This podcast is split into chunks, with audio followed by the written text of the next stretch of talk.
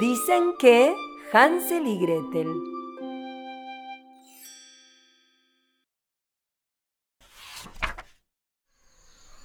Dicen que Hansel y Gretel eran dos tiernos hermanos que caminaban contentos por un bosque muy lejano. La niña tuvo una idea. Para poder regresar, dejaría en el camino algunas migas de pan.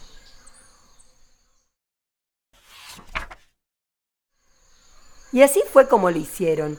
Mientras iban caminando, del sándwich de milanesa pedazos iban tirando. Y ocurrió que aquellas migas que arrojaban los niñitos fueron pronto el alimento para muchos pajaritos. Y cuando cayó la tarde, cansados de caminar, buscaron aquellas migas para volver al hogar. Al no encontrar ni los rastros, exclamaron con sorpresa, Los malditos pajarracos comen hasta milanesas.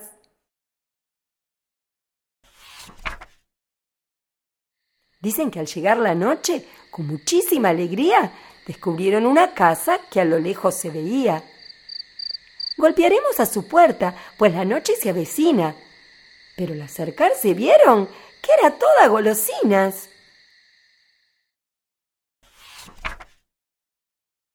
Paredes de chocolate, puertas de puro turrón, ventanas de caramelo y un gran techo de alfajor.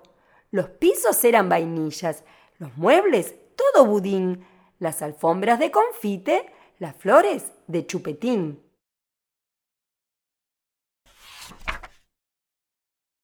¡Ay, qué rico! dijo Hansel. Se me hace agua la boca. ¿Quién habitará esta casa tan dulce, tan rara y loca? Y llamaron a la puerta, una vez y muchas más. Como nadie respondía, se decidieron a entrar.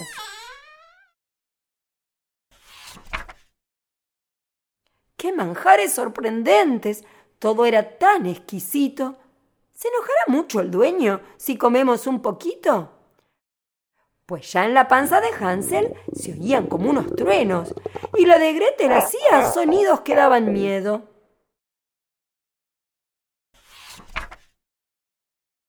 Así que pronto empezaron picoteando una cosita, cinco tortas, seis budines y ocho kilos de masitas. Nueve pollos al espiedo, veinte helados de limón, mucho pan con mortadela, cien chorizos y un lechón.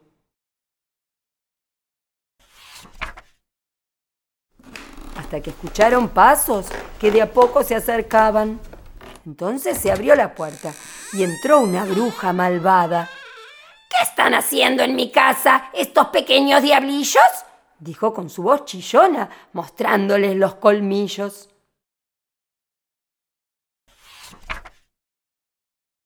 Los pequeños se asustaron al verla tan mala y fea, mas no pudieron gritar por tener la boca llena.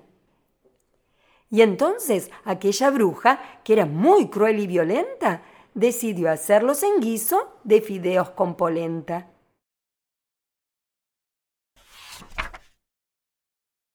Coman todo lo que quieran, llénense bien la pancita.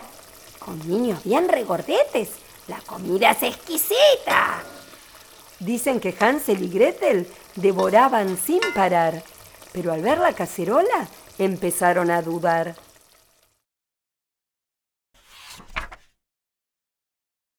Quiere esta bruja horrible? ¿Y por qué se hace la buena?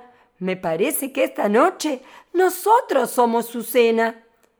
Dicen que la bruja estaba llenando la cacerola, cuando de una gran patada al agua cayó de cola.